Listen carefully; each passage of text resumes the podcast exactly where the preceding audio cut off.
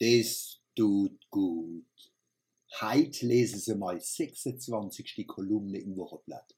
Und wieder haben Sie ein Wort lesen gelernt. 26. 26. 26. Allah geht doch. Ruhig mit dem Finger ohne an der Zeile entlangfahren wie in der Erstklasse. Das macht gar nichts. Die Letztklasse, gedopt aber wie war also ein Jubiläumsbeitrag. Bestimmt haben sie mitgezählt und darauf gewartet, dass im Jubiläumsjahr noch ein Riesefest gefeiert wird.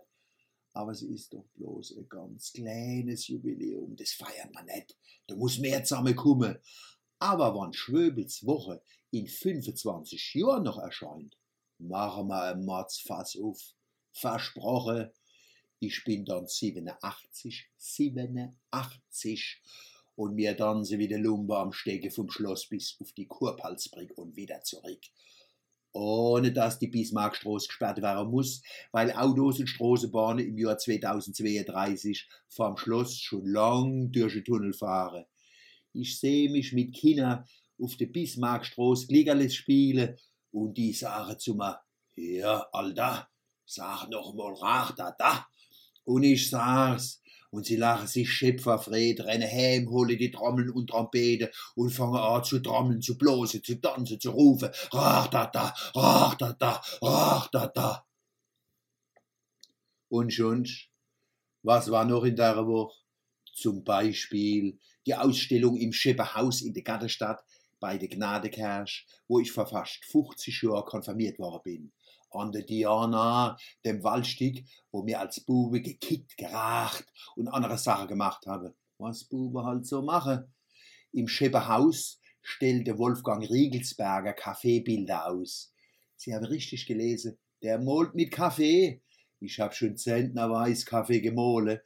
Dass man mit Kaffee aber auch mole kann, war mir neu. Schöne Bilder. Tatschismus. Wie beim Rudi Bärwind und Edgar Schmand zart, schwingend, musikalisch, wie wann der Pinsel tanzen tät. Tipp, hingehen, angucken, bis zum 10. August. Und Abschied nehmen vom Kerschediener Schmidt in der Concordia-Kirche. 37 Jahre, 37 Jahre hat er in der Kirche geschafft, Kolve geliehen und geklagt. Das ist fast ein Zehntel vom Stadtjubiläum.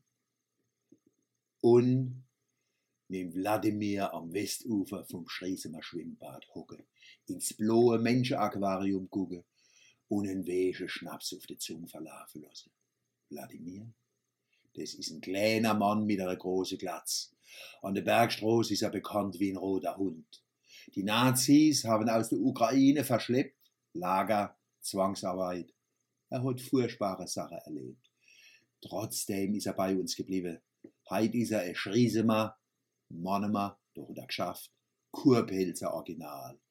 Dass es so jemand gibt und dass man so ein Freund sein kann, ist ein Trost. Das tut gut.